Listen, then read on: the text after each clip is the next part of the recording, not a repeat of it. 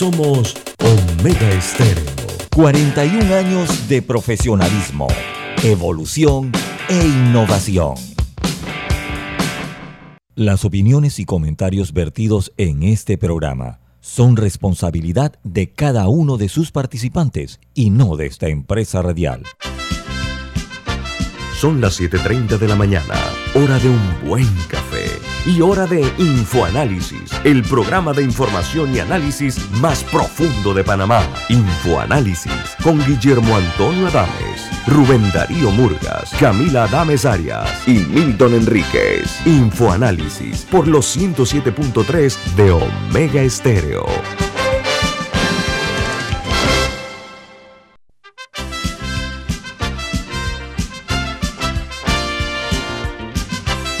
Hola, buen día, bienvenidos. Esto es Info Análisis, un programa para la gente inteligente. Hoy es 11 de abril del año 2022 y este programa es presentado por por Café Lavazza, un café italiano espectacular que usted puede conseguir en los mejores supermercados. Lo puede pedir en los mejores restaurantes y también solicitar servicio a domicilio por internet a través de www.lavazzapanamá.com. Café Lavazza, un café para gente inteligente y con buen gusto, presenta Infoanálisis. Gracias, Milton. Bueno, recuerden que este programa se escucha a nivel nacional e internacional a través de omegastereo.com. También pueden vernos en Facebook Live. De igual manera, pueden escucharnos en sus teléfonos móviles o celulares en la aplicación eh, de la nueva app de Omega Stereo para los teléfonos de, están en la tecnología de Play Store o App Store, en TuneIn Radio y en todas las plataformas de Omega Stereo. Vamos a darle a conocer a ustedes cuáles son las noticias que hacen primera plana en los diarios más importantes del mundo. Comenzamos con los tres diarios más eh, influyentes de los Estados Unidos. El New York Times titula Los peligros aumentan en las rutas de escape hacia el norte y oeste de Ucrania. Los civiles huyen mientras las tropas rusas se encuentran concentradas en el este. Los analistas predicen que las tropas rusas llevarán a cabo una gran ofensiva en el este, donde están eh, enfocadas todas, eh, enfocando todos sus esfuerzos de verse, luego de verse frustrados con sus ataques a la capital, a Kiev. El Washington Post, su principal noticia es un exboxeador convertido en alcalde de Kiev, se convierte en un líder entusiasta en tiempos de guerra. Dice que eh, hace más de una década el señor Vitaly Klitschko era mejor conocido como boxeador legendario y campeón mundial de peso pesado. Ahora se ha convertido en eh, una figura descomunal en la guerra de Rusia en Ucrania. Mientras la guerra entra en una nueva fase, sangrienta. Ucrania vuelve a pedir más armas para defenderse. Y el diario The Wall Street Journal, su principal noticia es Ucrania y Rusia se preparan para las mayores batallas del conflicto. Dice que los países enviaron refuerzos al este de Ucrania eh, mientras los refugiados huían del asalto eh, ruso que se avecinaba. A diferencia de la primera parte de la guerra, se esperan batallas de tanques y de artillería a gran escala en la región del Donbass o Donbass. Mientras eh, las Naciones Unidas advierte que la guerra está provocando una crisis alimentaria global más allá de lo que hemos visto desde la Segunda Guerra Mundial. Llamamos la atención, aquí en este país nosotros hemos, eh, los gobiernos eh, han estado dándole la espalda al sector agropecuario, han hecho toda clase de piruetas menos dar respuesta al hombre del campo. Bueno, ojalá que no nos toque ahora la prueba esta de, tener que recurrir a nuestro sistema alimentario, ¿no? En uh, Venezuela, el gobierno de Nicolás Maduro acelera la devolución de bienes expropiados durante el chavismo y permitirá el regreso a sus dueños de fincas destruidas tras la administración del Estado, pero sin pagar indemnizaciones o eh, ningún tipo de garantías a los afectados. En Francia llevaron eh, ya pues a la segunda vuelta, al balotage. El eh, señor Emmanuel Macron va a enfrentar a Le Pen por la presidencia de Francia. Hubo un 26% de abstencionismo en Francia en estas elecciones. Dice que las proyecciones dan ventaja de cuatro puntos al señor Macron al lograr un 28.3% frente a la candidata ultraderechista Le Pen, que logró un 23.3% de los votos, eh, y el, el, líder de la izquierda populista, Melenchón, logró un 21.2%. Sin embargo, van a la segunda vuelta Macron y Le Pen. Eh, en Argentina, el Ministerio de Salud confirmó 453 nuevos casos de coronavirus en las últimas 24 horas. Los registros suman 9.052.536 casos en Argentina. Los fallecidos ayer se elevó la cantidad total a 128.198. Mientras en México, bueno, Andrés Manuel López Obrador se salvó. ¿Por qué razón? Porque ganó contundentemente el no a los intentos que habían de revocarle el mandato, de acabar con su presidencia. Resulta ser que en México el conteo rápido del Instituto Nacional de Elecciones estima la participación de hasta un 18% eh, en la revocación de mandato, cuando se necesitaba el 40% para ser válido. El resultado de la consulta favorece a que el presidente AMLO siga gobernando por más del 90%. El porcentaje que se vaya eh, se, eh, se, ve de un, entre un 6.4% y 7.8% que votaron a favor de desplazar a López Obrador del poder. En los Estados Unidos, los altos precios de la gasolina alimentan la lucha entre Federal Express y Uber sobre quién pagará la dice quién pagará.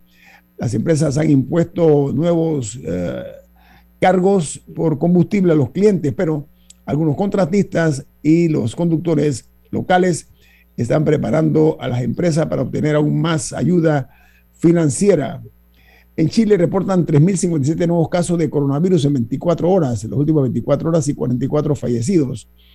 En total, los casos que se registran, de acuerdo al Ministerio de Salud chileno, es de 3.512.020. Los fallecidos llegan a 57.041. En El Salvador, el presidente Bukele responde al secretario de Estado estadounidense y compara a los detenidos en El Salvador con los prisioneros en Cuba y añade que los Estados Unidos eh, dice que ahora más que nunca va a procurar que se extradite a los líderes de las pandillas a su país. Y en el Reino Unido una noticia científica, presten mucha atención porque esta noticia puede interesarle a todos, no únicamente a las damas. En Reino Unido logran eh, rejuvenecer 30 años la piel de una mujer. Esto eh, se da utilizando técnicas de clonación eh, que se emprendieron con la oveja Dolly. Ustedes recuerdan ese caso, ¿no? Y este estudio, este resultado se logró en parte por la Universidad de Cambridge, que logró que una mujer de 53 años luzca como una mujer de 23 años de edad, 30 años menos. Así que la ciencia avanza para efectos estéticos también de las mujeres y, ¿por qué no?, también de los hombres. Y en Chile reportan, eh, eh, perdón, en eh, Perú, el expresidente Pedro Pablo Kuczynski, PPK, recuperará su libertad después de permanecer tres años de prisión preventiva sin salir de su casa para pagar, porque se llegó a la conclusión con pruebas de que había favorecido a la empresa constructora de Brecht en la consecución de obras del Estado cuando él era ministro de eh, planificación. Ahora van a lograr que salga de la prisión eh, preventiva esta, pero tendrá que afrontar un proceso del caso Westfield Capital, que es otro caso de corrupción, donde se dice que recibió pagos por contratos. En Costa Rica, a menos de un mes de dejar el cargo, el ministro de Salud, Tico, dice, estamos eh, muy satisfechos con nuestra misión porque evitamos miles de muertes eh, por coronavirus y dejamos hitos en derechos sexuales y reproductivos de las mujeres. Esa es la declaración que dio el ministro de Salud y es primera plana hoy en los diarios costarricenses. Mientras en Colombia, eh, desde el año 2021, el presupuesto para educación eh, ha ido decreciendo. por ejemplo, en la parte de lo que es la preescolar, la básica y la media, se redujo en casi un billón de pesos colombianos, lo que representa una caída de 64% en el presupuesto de los fondos para esta, eh, este presupuesto de la educación inicial, como se le llama en Colombia. Mientras en Nicaragua una noticia mala para el régimen de Daniel Ortega, y es que dos aerolíneas que operan la ruta Managua-La Habana eh, acaban eh, de cancelar todos sus vuelos, las conexiones con el aeropuerto Augusto Sandino eh, por la oleada migratoria de cubanos hacia la frontera de los Estados Unidos, tras la decisión tomada la medida tomada por el gobierno de Daniel Ortega de eximir de visa a los cubanos. Al decir que no había que pagar nada por la visa, el flujo fue creciendo de una forma abrumadora y llevó a la conclusión de que mejor eh, pusieron un alto, aceptó Ortega Saavedra. Mientras en Canadá, eh, los hospitales eh, por coronavirus, hospitalizados, perdón, por coronavirus, aumentaron un 22% la última semana en la ciudad de Ontario, ya que la cepa BA.2 del virus representa la mayoría de los casos. Hasta anoche había un total de, 400, perdón, de 977 pacientes hospitalizados eh, con eh, la COVID-19, explico, en la cepa BA.2 del virus. En eh, Guatemala, más de medio millón de personas llegaron a la ciudad de Antigua, logrando activar hacia el turismo después de dos años de restricciones. La ciudad estuvo abarrotada el día sábado y domingo pasados, este fin de semana, fue una, un éxito la presencia no únicamente de turistas extranjeros, sino también de guatemaltecos. Antigua es una ciudad muy hermosa eh, y ha sido siempre un punto de atracción. Se han focalizado mucho en esta ciudad porque realmente es un espectáculo. Así que qué bueno por los hermanos guatemaltecos que mejora la condición del turismo, por lo menos en Antigua. Aquí termino las internacionales. No sé si Camila tiene alguna o Milton para cerrar eh, hoy vi en CNN, hoy en la mañana, que están diciendo que la señora Le Pen es una persona que ha favorecido a Putin, porque parece que el Putin la ayudó económicamente en algún momento de los últimos años. Diga, Camila, tenemos un minuto. No, iba a comentar que definitivamente fue un fin de semana de elecciones. También en, en Pakistán eh, votaron en el Parlamento para sacar al, al primer ministro Khan así que también se verá un cambio de liderazgo en Pakistán. es un país importante en el concierto de las naciones para efectos guerreristas, ¿no? juega un rol importante Pakistán, un ejército de los más poderosos que hay y una potencia nuclear, además de eso, Pakistán. Vamos a ver qué pasa con el nuevo gobierno que se va a instalar allí. Bueno, hoy, hoy, hoy deberían escogerlo. Ok, vamos al corte comercial. Esto es Info Análisis, un programa para la gente inteligente. La gente inteligente escucha InfoAnálisis. Los anunciantes inteligentes se anuncian en InfoAnálisis. Usted es inteligente. Llame al 269-2488 y todos lo sabrán. Infoanálisis, de lunes a viernes de 7 y 30, 8 y 30 de la mañana, en donde se anuncian los que saben.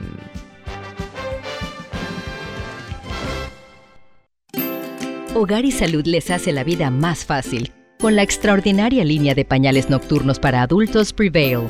Los pañales nocturnos para adultos Prevail son 100% absorbentes y de uso prolongado. Sus exclusivos materiales los hacen 100% respirables, brindando máxima comodidad. Para su conveniencia, los pañales Prevail vienen en todos los tamaños. Visite cualquiera de las sucursales de Hogar y Salud y pida sus pañales nocturnos para adultos Prevail. Hogar y Salud les hace la vida más fácil. Los bañales nocturnos para adultos Prevail tienen su descuento para jubilado. Ya viene InfoAnálisis, el programa para gente inteligente como usted.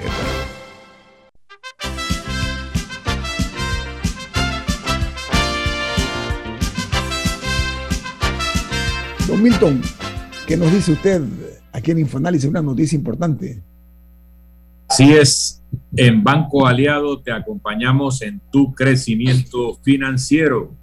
Ahorra con tu cuenta Más Plus, mejorando el rendimiento de tus depósitos. Banco Aliado, tu aliado en todo momento. Puedes visitar la página web de Banco Aliado en www.bancoaliado.com y también puedes seguir a Banco Aliado en las redes sociales como arroba Banco Aliado. Banco Aliado, tu aliado en todo momento. Amigos, eh, el Ministerio de Ambiente evalúa eh, la construcción de un relleno de 50 hectáreas en el sector de Amador. Eh, para ponerle referencia, estas 50 hectáreas es lo que sería el casco antiguo, el tamaño del casco antiguo, el casco viejo, que tiene también 50 hectáreas. Eso es lo que se ha publicado en Twitter. Eh, y nosotros vamos a hablar con una persona que maneja muy bien el tema, un arquitecto y paisajista que nos acompaña. Pero antes quiero dar una referencia, porque hoy vemos y hablamos de Amador. Pero Amador comenzó como un fuerte, se llamaba Fuerte Amador, ese era el nombre eh, correcto, eh, y se creó en el año 1907, Fuerte Amador. esa era un área altamente pantanosa, de mosquitos, etcétera, muchos manglares los Estados Unidos eh, eh, utilizó miles de toneladas de pétrea, o sea, de piedras eh, que se extrajo de la excavación del corte Culebra y fueron trasladados por ferrocarril en el año 1908 para extender aún más el relleno este para conectar lo que se conoce como Isla Perico, que está al final, y Flamenco. Ellos crearon un rompeolas eh, que conectaría por tierra firme con Isla Naos, una de las cuatro islas que están bajo, en aquel momento, estaban bajo la jurisdicción de los Estados Unidos de América. Eh, se creó este rompeolas con el propósito de evitar la sedimentación eh, que tienen las olas provenientes de la bahía de Panamá. un proyecto ambicioso, un proyecto que con la revelación del, del área, las áreas del canal a Panamá, eh, nuestro país logró mejorarlo porque era eh, esta conexión de este relleno que se hizo, con, como ustedes observan, el tamaño de las piedras. Bueno, eso venía, como dije, del corte culebra. Pero eh, después se amplió a cuatro carriles, lo cual ha sido muy positivo, ha generado mucho más personas utilizando el área al final del relleno este de Amador. El hecho de que esta noticia se dio a conocer por parte del Ministerio de Ambiente de un relleno de 50 hectáreas en Amador eh, ha traído muchas, muchos comentarios y uno de ellos eh, es el realizado por el arquitecto y paisajista Luis Alfaro. Buen día, señor Alfaro, ¿cómo está? Muy buenos días, muy bien, gracias Guillermo. Muchas gracias por Bienvenido. Este relleno marino eh, tiene un estudio de impacto ambiental categoría 3 eh, y se habla que se va a habilitar para hoteles, una marina, un área de negocios, para deportes, una playa pública, eh, plazas, eh, bueno, un proyecto ambicioso. ¿Usted qué opina de, esa, de, esa, de ese proyecto de relleno de 50 hectáreas en Amador, arquitecto Alfaro? No, no hay mucho en que yo pueda opinar específicamente sobre este proyecto porque hasta ahora la información brindada es muy escasa. está limitado a decir que el relleno será de 50 hectáreas, que como muy bien dijo es el tamaño del casco viejo o del Parque Omar. Eh, se ha mostrado un plano de dónde estará ubicado el proyecto, el perímetro y un área de influencia de unas 150 hectáreas adicionales, pero no hay muchos detalles de qué es lo que se pretende hacer con este proyecto. Lo que sí se sabe es que no es primera vez que se intenta hacer un proyecto en esta misma zona. Esto ya se intentó hacer en el 2010 aproximadamente, donde se hizo una propuesta de hacer un relleno con, eh, de que era de aproximadamente 40 hectáreas, que iba a tener marinas, hoteles y más o menos lo mismo que se está proponiendo ahora mismo. Y se proponían unos parques, pero unos parques que supuestamente eran públicos, pero que iban a estar detrás de una garita. O sea, que se pretendía era privatizar eh, el relleno que se fuera a hacer. Y como, como el de Punta Pacífica. Exactamente, exactamente, pero como sabemos el relleno de Punta Pacífica que se hizo en fondo marino no se puede titular porque eh, el artículo 258 de la Constitución dice que eh, pertenecen al Estado y de uso público y no pueden ser objeto de apropiación privada el mar territorial, eh, las playas, riberas, etc. Entonces, eh, no, no, sé exactamente cuál es la intención de esto porque no ha habido una consulta, no ha habido divulgación de este proyecto, se ha hecho de manera muy secreta. El proyecto de, de hace una década se divulgó más, quizás lo que están evitando ahora mismo es que la gente comience a opinar sobre las bondades o sobre las eh, carencias de este proyecto, pero supuestamente si se hizo ya un estudio de impacto ambiental debe haber habido una consulta ciudadana. Y yo realmente no sé a quién se le hizo esa consulta ciudadana, si es nada más a los habitantes de Amador o, o a quién, pero yo desconozco, no he escuchado de esta consulta y eh, ya eso está sometido a aprobación. Porque es un proyecto, es un mega proyecto. esto, cambiaría la forma del área. y un, y un, un, área como el Cosway que centenaria. Y de, en ese sentido, o sea, un, eh, el acceso al mar o, es un área recreativa que, que, también recientemente fue intervenida. Eh, el Cosway recientemente fue, fue eh, remodelado, por decirlo así. Y actualmente se está construyendo un relleno para conectar la cinta costera 3 con Amador, que tiene un costo de 50 millones de dólares, algo así. Está muy avanzado ya, ya está casi conectado. Pero este es un proyecto más ambicioso, arquitecto Alfaro, le voy a explicar por qué. Porque se está hablando de unos 553 millones de dólares. Eh, el proyecto en mención, el que nos está ocupando ahora mismo. Y esto, yo recuerdo que en Amador había una playita ahí, una playita que nada más era para la, para la oficialidad yo fui varias veces a esa playita post eh, reversión, una playita muy linda. Yo no sé por qué no se ha aprovechado eso para público, o sea, no, no para hacerlo exclusivo, ni mucho menos. Tenemos que incorporar áreas para beneficio de toda la ciudadanía. Sin embargo, los ambientalistas y los urbanistas tienen mucho recelo acerca de este proyecto. ¿Usted también siente ese mismo tipo de, de sensación, arquitecto Alfaro? Sí, principalmente porque no se ha divulgado absolutamente nada del proyecto. Yo sí estoy de acuerdo en que se pudieran mm. hacer intervenciones, que se pudieran ampliar los rellenos para mejorar las áreas de uso público, que se puedan hacer más parques o inclusive que se puedan hacer negocios o algún otro tipo de, de construcciones, pero no en secreto, no a espaldas de la ciudadanía.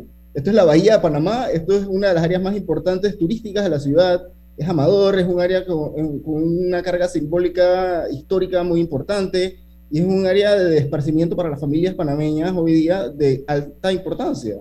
Entonces yo creo que cualquier cosa que se haga aquí debe ser muy cuidadosa y debe ser muy ampliamente consultada con la ciudadanía. y en ese sentido, eh, algo a lo que hay que prestar la atención también es que actualmente está vigente eh, la ley que se pasó en la Asamblea en esta administración de incentivos turísticos, eh, que concedía un 100% de exoneración. Entonces, eh, en la asamblea me parece que hay un proyecto para, bajarlo, no sé si a 80 o a 60, no recuerdo el número actualmente, pero, pero yo espero que lo que sea que se decida, si al final este proyecto avanza, el del relleno de Amador, que no esté incluido en eso, porque claramente hay un gran interés por hacer estos megaproyectos y bueno, y bueno, en este caso no sabemos si esto va a incluir hotel, si esto va a incluir residencia. como, dice el ingeniero Alfaro, no tenemos idea de, exactamente para quién va a ser este relleno. Pero eso es algo a lo, que hay que, a lo que hay que prestarle atención, porque con ese proyecto de 100% de exoneración, el único que pierde es el Estado. Sí, y, reducir la calzada Amador a hacer la vía de acceso para alguna urbanización privada con garita, yo pienso que es un sinsentido. Yo pienso que Amador tiene eh, muchas virtudes, eh, es muy importante para la ciudad de Panamá, tiene buenísimas vistas, es buenísima para el turismo. Ahora tenemos el centro de convenciones, tenemos la terminal de cruceros, tenemos eh, muchos terrenos que son de la Caja del Seguro Social y un montón de edificios abandonados que quizás se debería empezar viendo estas áreas en vez de estar comenzando a rellenar y lotificando el mar, porque eso es prácticamente lo que se pretende hacer. Claro, en este programa nosotros hemos sido críticos severos y basta nada más ir a Armador, mirar hacia la mano izquierda antes de llegar al relleno, la cantidad de edificaciones que hay ahí que nos revirtieron gratis, no nos costó un centavo, pero que hoy día cuestan millones de dólares, que están ahí en un una situación eh, ruinosa totalmente porque no se ha hecho nada al respecto. ¿Por qué no comienzan, como usted dice, eh, por ahí hacer algún tipo de proyecto, señor Alfaro. Amplíenos un poquito de su perspectiva como arquitecto. ¿Qué haría usted en ese caso con estas eh, viviendas que están ahí? Bueno, yo, pienso que el hecho de que tenemos este centro de convenciones nuevo, debe haber edificaciones para usos complementarios para, para el centro de convenciones yo sí pienso que pueden haber hoteles y que pueden haber este tipo de, cosas, pero no puede ser así en secreto de que ponen un plano en el periódico con una línea que dice aquí va a haber un relleno y después se pone una garita y, los promotores, quien sea que sean, eh, construyen lo que les da la gana y lo venden o, o hacen lo que quieran con eso, cuando la legalidad de todo es bastante turbia, como pudimos ver en las islas de Punta Pacífica que ahora las personas que viven ahí no tienen títulos de propiedad de, sus apartamentos y, todo es un limbo que se sabía y que la corte, se, y que la corte se pronunció 10 años después. Exactamente.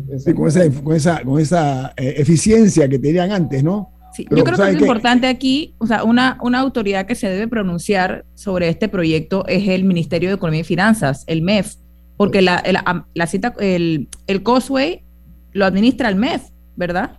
Sí, y, también yo pienso que el municipio, porque eh, cualquier cosa, esto es parte de la ciudad de Panamá, esto está en la mitad de la ciudad de Panamá, esto no es en cualquier lugar, y, está en la bahía de Panamá, es en, una zona de valiosísima, valiosísimo valor para la ciudad, eh, paisajístico, turístico y urbano, y yo pienso que eh, sería un error comenzar a rellenar y comenzar a hacer islas a lo loco, y que, cuya legalidad está en, sí.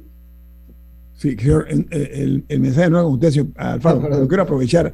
Hablar de poner garita, hacer ingrata recordación. Eso es lo que pasaba en la, zona del canal. Eso es excluyente.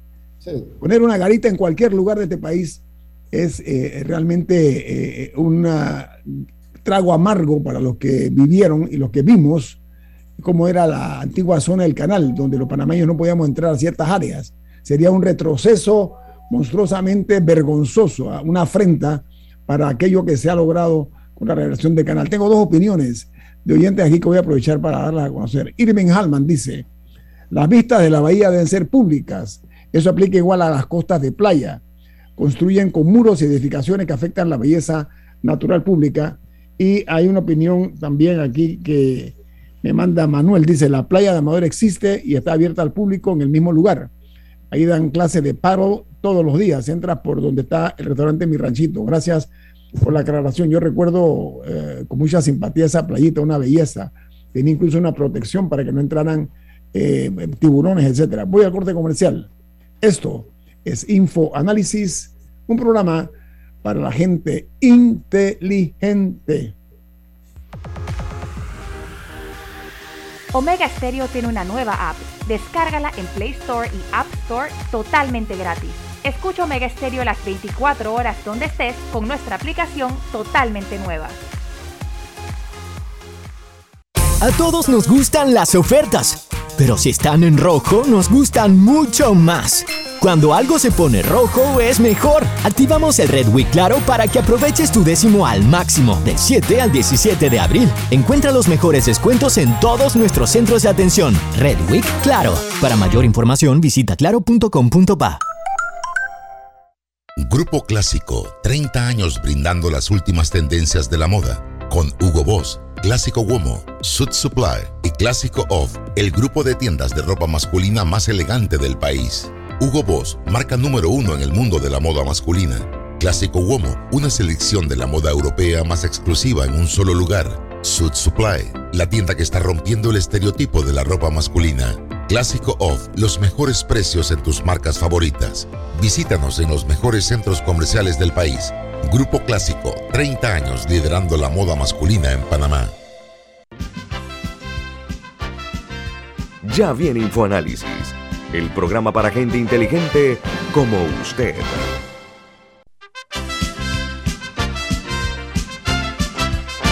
Hola amigos, eh, continuamos aquí en Infoanálisis. Estamos analizando eh, un proyecto ambicioso eh, que está evaluando el Ministerio de Ambiente y es un relleno de 50 hectáreas en el área de Amador, donde está lo que se conoce como el Causeway, y la referencia que se hace es que sería del tamaño del casco viejo, o del Parque Omar, las dimensiones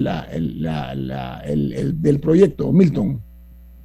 Sí, de lo que hemos escuchado de don Luis Alfaro, es un proyecto de relleno sobre propiedad que la constitución asigna a la nación panameña, es el lecho marino y probablemente afectando costas y playas que tienen que ser de acceso público. Dos, es una inversión que requiere forzosamente una consulta pública que aparentemente todavía no se ha dado y que en esa consulta pública de ser rechazada, probablemente lo consecuente es no aceptar el proyecto. También es bueno saber cómo afectará en esta consulta que nos afecta a todos los residentes de la ciudad de Panamá, por lo menos, cómo afectará el paisaje, la visión, la, eh, de todos aquellos que vamos a estar pasando por allí. ¿Qué beneficio va a recibir la ciudad o el Estado panameño por semejante concesión? Tampoco me queda claro. ¿Y quiénes están detrás? Según un registro que me ha llegado de un oyente, la empresa LGS Panamá Tourism Development SA fue registrada el 9 de septiembre de 2020 en Panamá por la firma de abogados J. Padilla Abogados y Asociados y presenta como directores a un señor llamado Christian Peter Schroeter, director y tesorero, y Aide Herrera, suscriptora, Giancarlo Whitgreen, director, Giancarlo Whitgreen, también secretario, Jaime Padilla González, suscriptor, y un señor llamado Li Yang Yang, director y presidente. Y dice el registro el representante legal de la sociedad será su presidente y en defecto la persona que designe la junta directiva. Así que tenemos que entender que aunque se haya hablado de un ciudadano alemán, el presidente y representante legal tiene un nombre que suena chino. Eh, me pregunto quiénes son estas personas, qué experiencia tienen para este tipo de desarrollos, cómo han cumplido con sus obligaciones ambientales en las otras partes donde han hecho este tipo de situaciones. Y no dejo de tener en mente que si el señor Li Yang es ciudadano chino, me tengo que preguntar si tiene alguna relación con el gobierno de la República Popular de China, porque en estos temas hacer cualquier obra de esta naturaleza en la entrada del canal tiene consecuencias geopolíticas. Ya se generó un gran escándalo cuando se decía que la embajada de China iba a quedar en la entrada del canal en Amador.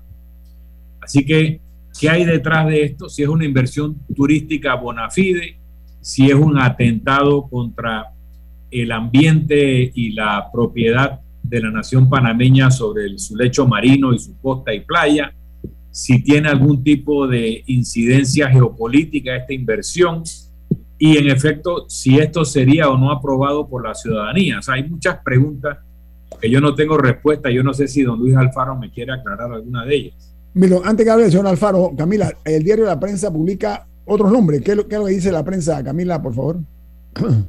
De, lo, de, la conformación de los abogados. Tengo entendido, yo escuché otros nombres que no son exactamente... Y la prensa habla Perdón. Eh, que, la, que el apoderado legal de LGS Panama Tourism Development S.A. es la firma Camarena Morales y Vega. Y eh, sobre el presidente, creo que es el mismo, el mismo eh, ciudadano alemán, que mencionó el, Aparece como presidente el señor Schroeder, Schroeder, algo así. Y aquí en esta ficha salía como presidente el señor Li Yang Yang y esa que tiene la prensa de qué, de qué año y fecha es, porque esta es de 9 de septiembre de 2020 de una sociedad llamada LGS Panamá Tourism Development. dice septiembre de 2020. esa es la empresa, ahí Milton, se llama LGS. la misma empresa y hay diferencias en la información que estamos manejando. Bueno, entre la firma de abogado y quién es el presidente de la firma. Entonces hay que aclarar. Eso crea confusión y, y entonces eso genera suspicacia, señor Alfaro. ¿Usted qué opina? Sí, yo, yo la verdad no, sé detalles de, esto porque, como les mencioné, la, la, información ha sido muy escasa. A mí me llama mucho la atención lo, lo, que se menciona en el diario de la prensa en cuanto al programa de, de, de, lo que se pretende construir en este relleno. Se menciona hoteles, áreas comerciales, parques de atracciones, áreas deportivas, una playa pública y marinas, entre otras atracciones, y también se mencionan dos islas. Dos islas con forma de delfín o no sé qué cosas estrambóticas así. Pero no se menciona de para qué son estas islas ni qué es lo que va a haber en estas islas. Yo asumo que, o sea, por, por digamos, experiencia en lo que tenemos acá en Panamá, es que eh, se buscará hacer algún tipo de vivienda de lujo en estas islas o algo por el estilo, con garitas. Y yo pienso que eh, el tema es que la ciudad de Panamá tiene una gran necesidad de espacios públicos. Yo creo que están buscando mezclar los temas de espacios públicos, playas y este tipo de cosas con eh, la manera de buscar hacer rellenos para incluir viviendas y comercios y otras cosas para lucrar. Entonces... Pero Luis, haciendo abstracción de las bondades o maldades del proyecto como idea, al no saber quiénes son estas personas, a qué empresas representan, qué solvencia financiera, técnica y moral pueden tener. Yo recuerdo estas famosas hidroeléctricas de maletín, donde una persona con influencia recibía la concesión para hacer una hidroeléctrica para la cual no tenía ninguna capacidad.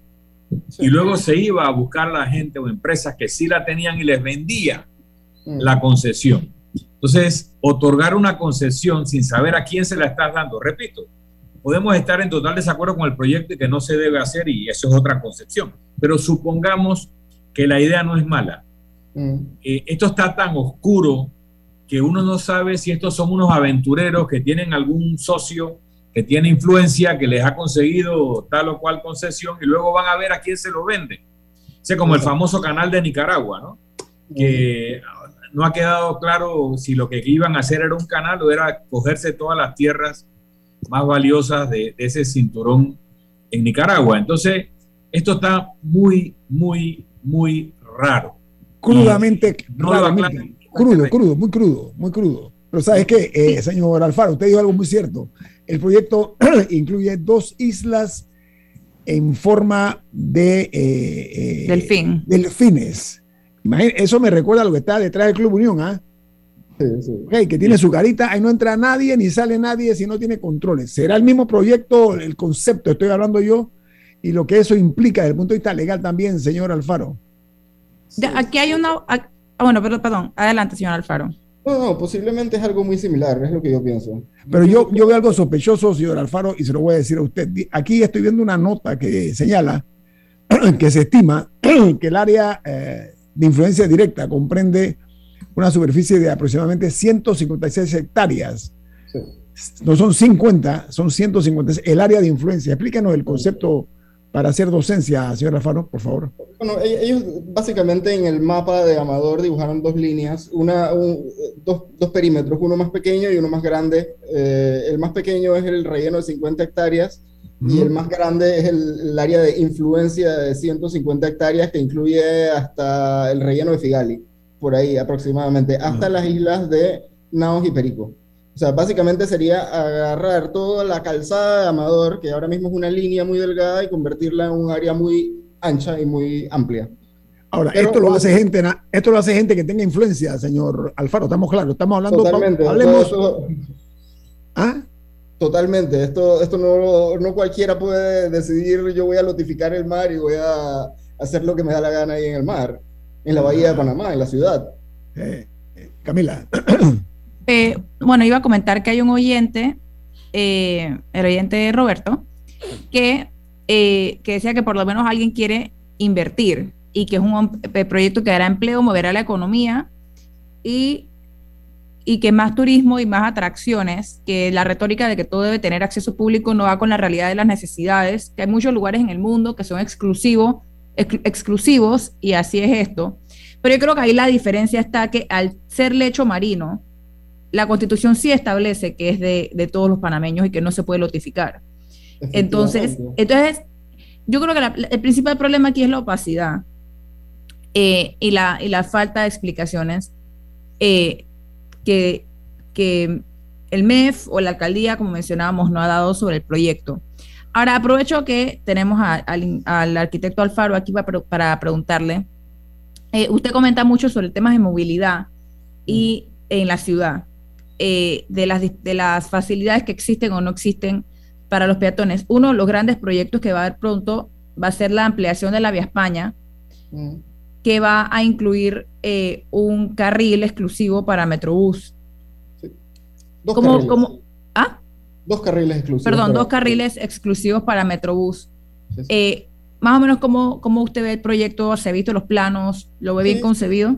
Sí, conozco algo, algo del proyecto. Yo, yo, pienso que es un buen proyecto que le da prioridad al transporte público en la calle, eh, a diferencia de casi cualquier calle en Panamá que la prioridad absoluta lo tienen los carros y no lo, no lo tiene el transporte público, ni los peatones, ni los ciclistas. Yo pienso que hay algunos temas, algunas deficiencias en el proyecto eh, debieron haber incluido un carril de bicicleta. Eh, creo que se limitarán mucho los giros a la izquierda en Parque Lefebre y en Río Abajo, pero yo pienso que es un proyecto bueno que va a mejorar la calidad de vida de muchas personas, porque muchas personas van a tener aproximadamente 15 o 16 minutos eh, por trayecto menos al día. O sea, van a tener aproximadamente media hora ganada que actualmente pierden en tranque porque van a tener un carril exclusivo y va a pasar rápidamente por este trayecto que ahora mismo está muy trancado. Eh, es un proyecto que se va a hacer en, en Vía España, eh, que tiene una servidumbre de 40 metros, pero actualmente en la Vía España solo mm. se están utilizando 20 metros de estas 40 metros de servidumbre. El resto están siendo utilizados por estacionamientos en locales comerciales, en viviendas privados, pero son servidumbre pública. Y yo pienso que utilizar esto para eh, uso público va a ser beneficioso para la ciudad y va a, a, traer muchos beneficios para las personas que viven en esta área y que utilizan transporte público. ¿Y dónde, en qué otras áreas de la ciudad, no sé si ha habido estudios mm. eh, de los que usted tenga conocimiento, eh, es viable implementar medidas similares o alternativas que que pudieran facilitar un poco la movilidad en la ciudad? Yo pienso que en, las vías donde, donde circulan buses se debe buscar la manera de darles prioridad en la vía a los buses, al transporte público. Eh, esto va para prácticamente todas las vías por donde circulan los buses. un carril exclusivo para buses va a movilizar muchas más personas que varios carriles para automóviles en una misma vía porque el transporte público es mucho más eficiente que un vehículo privado que ocupa 15 metros cuadrados de la calle y tiene una persona adentro. Un, un bus eh, ocupa 40 metros cuadrados, algo así, y tiene 60, 70 personas adentro. Entonces es muchísimo más eficiente y mueve muchísimas más personas por mucho menos espacio. Ok, ¿No, tenemos un minuto. Sí, yo quería aprovechar que a don Luis Alfaro lo llaman Lord Aceras para hablar un poquito de las aceras, tal vez después del cambio. Sí, como no me parece muy bien. vamos al corte comercial. Estamos hablando con el paisajista, arquitecto Luis Alfaro. Milton va a, traer un tema que a mí me llamó la atención porque al principio me pusieron Luis Alfaro Lord Aceras. Yo pensaba que era un apellido materno. Ahora Milton va a lograr que el arquitecto Alfaro devele cuál es el secreto de ese supuesto segundo apellido y de qué se trata. Vamos al corte comercial. Esto es Info Análisis, un programa para la gente inteligente.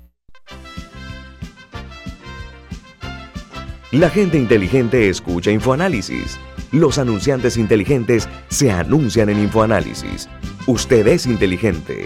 Llame al 269-2488 y todos lo sabrán. Infoanálisis, de lunes a viernes de 7 y 30, 8 y 30 de la mañana, en donde se anuncian los que saben.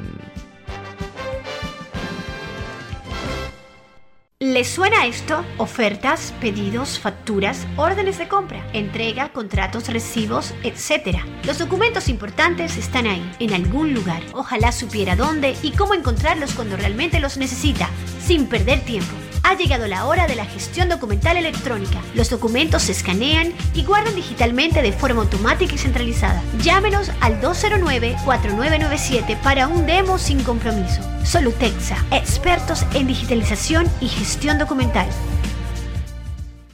A todos nos gustan las ofertas, pero si están en rojo nos gustan mucho más. Cuando algo se pone rojo es mejor. Activamos el Red Week Claro para que aproveches tu décimo al máximo del 7 al 17 de abril. Encuentra los mejores descuentos en todos nuestros centros de atención. Red Week Claro. Para mayor información visita claro.com.pa. Ya viene InfoAnálisis, el programa para gente inteligente como usted.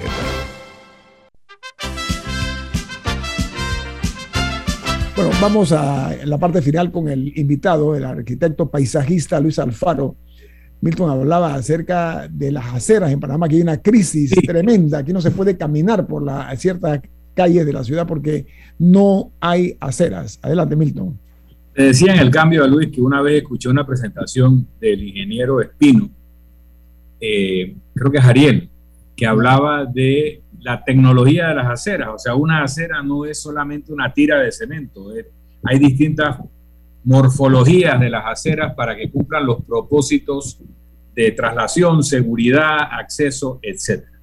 Pero más allá de la morfología de las aceras, eh, la ciudad de Colón, que alguna vez se consideró la ciudad más hermosa de Panamá y mejor diseñada, estaba construida con portales entonces, todos los edificios que tenían una base de, acera ancha montaban un portal sobre esa acera y arriba de ello quedaban entonces todavía apartamentos o oficinas.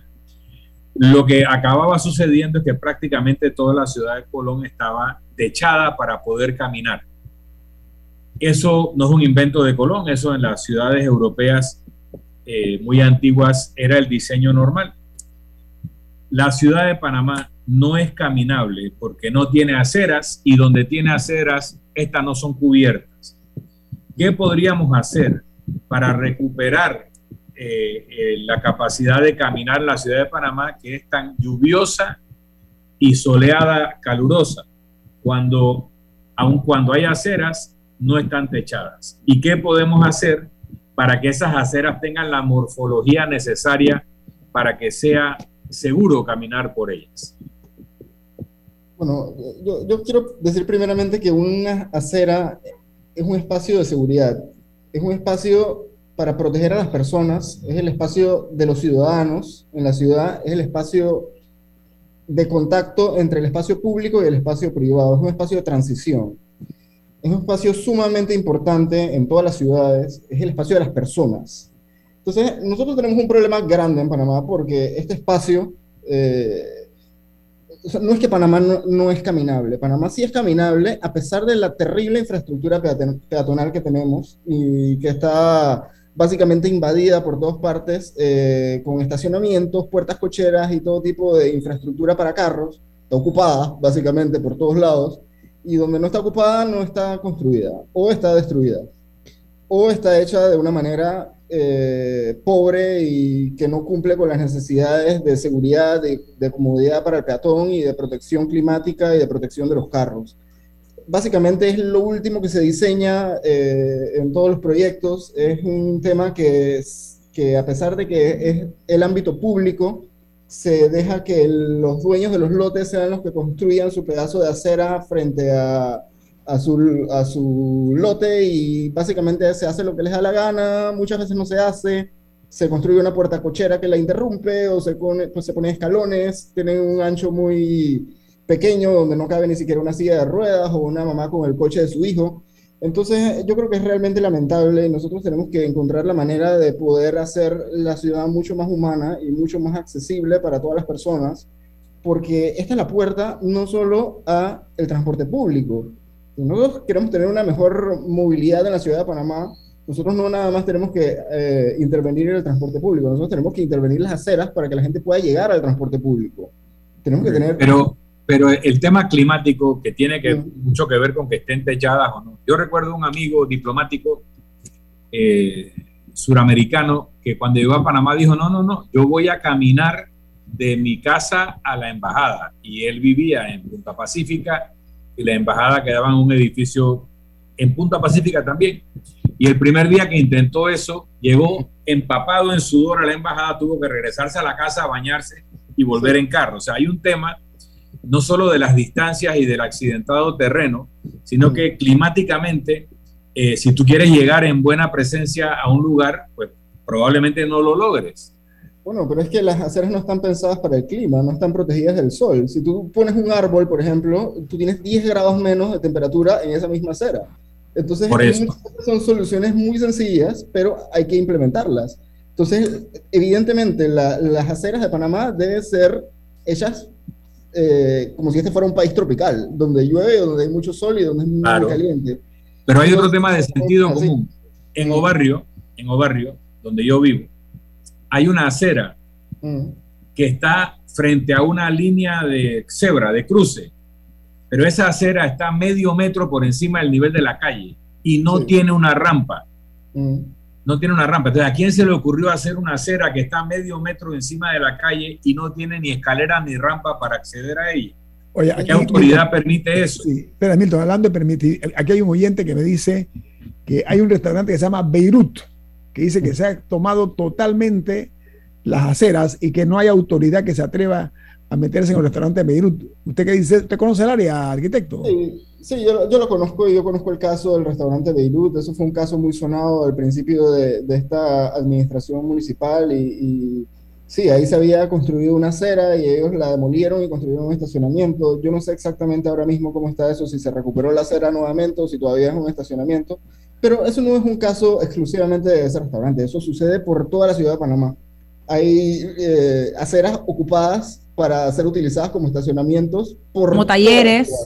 Por talleres, por puertas cocheras, con basureros, tanques de gas, lo que sea.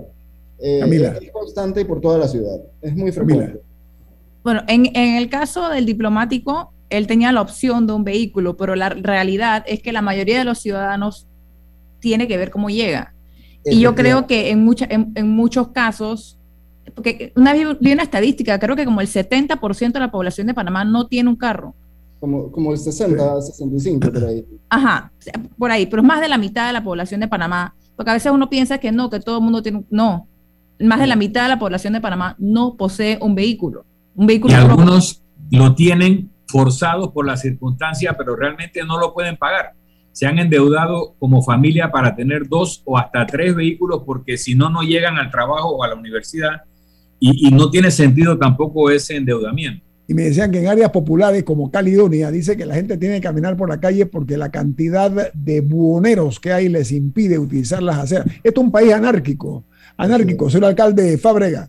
Oiga, lújase, haga que la, la autoridad permita que haga su trabajo y acabar con esta situación que todos estamos pagando. Diga, señor Alfaro. Nosotros tenemos unas calles que, son limitadas, no pueden crecer, ya tienen el ancho necesario, no, no, no podemos expandirlas más porque tenemos edificios. Tenemos calles muy grandes, como por ejemplo la Transísmica, que tiene servidumbre de 75 metros de ancho de un lado a otro, de las cuales 73 metros son para carros y 2 metros son para peatones. Entonces, esto genera desigualdades y genera... Eh, peligro, peligro.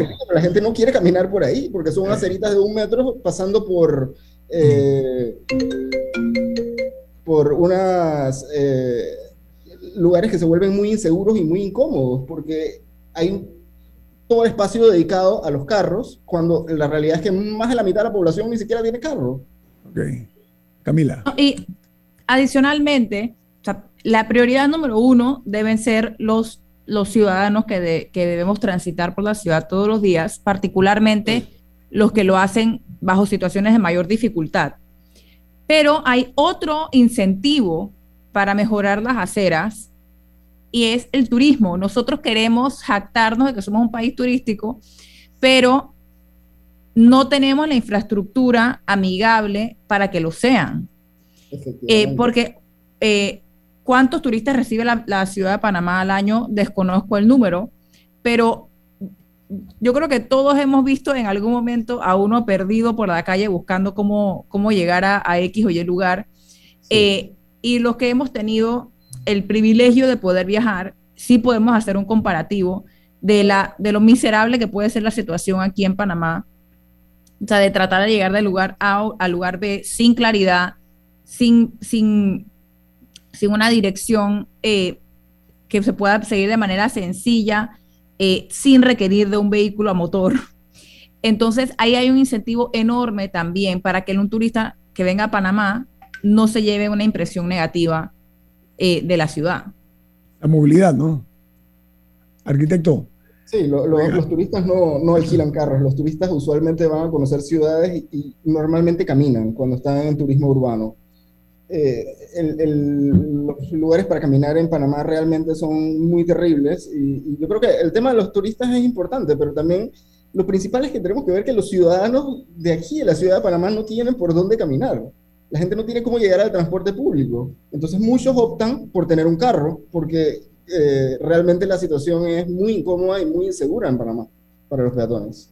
No, y sí, también hay dos oyentes, el oyente Andrés y también hay otro oyente cuyo nombre estoy buscando, que hicieron referencia a que en el interior del país también hay muchos lugares donde no tienen ningún tipo de camino de acceso eh, y que hay eh, y que hay niños, que es lo que mencionaba una oyente cuyo nombre no he encontrado en el Facebook Live, exponen su vida todos los días para tratar de llegar a la escuela, eh, porque no existe una infraestructura básica y, eso también es un, tema que hay que atender urgentemente. Bueno, las autoridades tienen la palabra.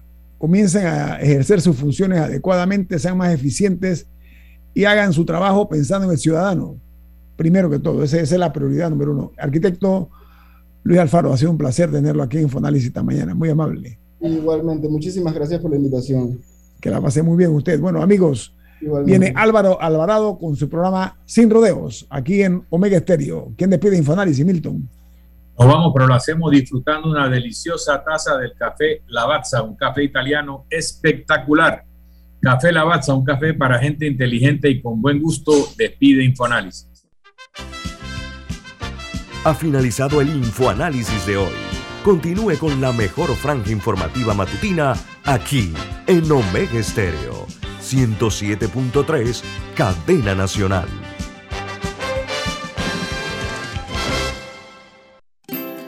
Hogar y Salud les hace la vida más fácil con la extraordinaria línea de pañales nocturnos para adultos Prevail. Los pañales nocturnos para adultos Prevail son 100% absorbentes y de uso prolongado. Sus exclusivos materiales los hacen 100% respirables, brindando máxima comodidad para su conveniencia, los pañales Prevail vienen en todos los tamaños. Visite cualquiera de las sucursales de Hogar y Salud y pida sus pañales nocturnos para adultos Prevail. Hogar y Salud les hace la vida más fácil. Los pañales nocturnos para adultos Prevail tienen su descuento para jubilado. Hola amigos, hoy les contaremos en cuatro sencillos pasos cómo lograr sus metas ahorrando con caja de ahorros. Paso 1.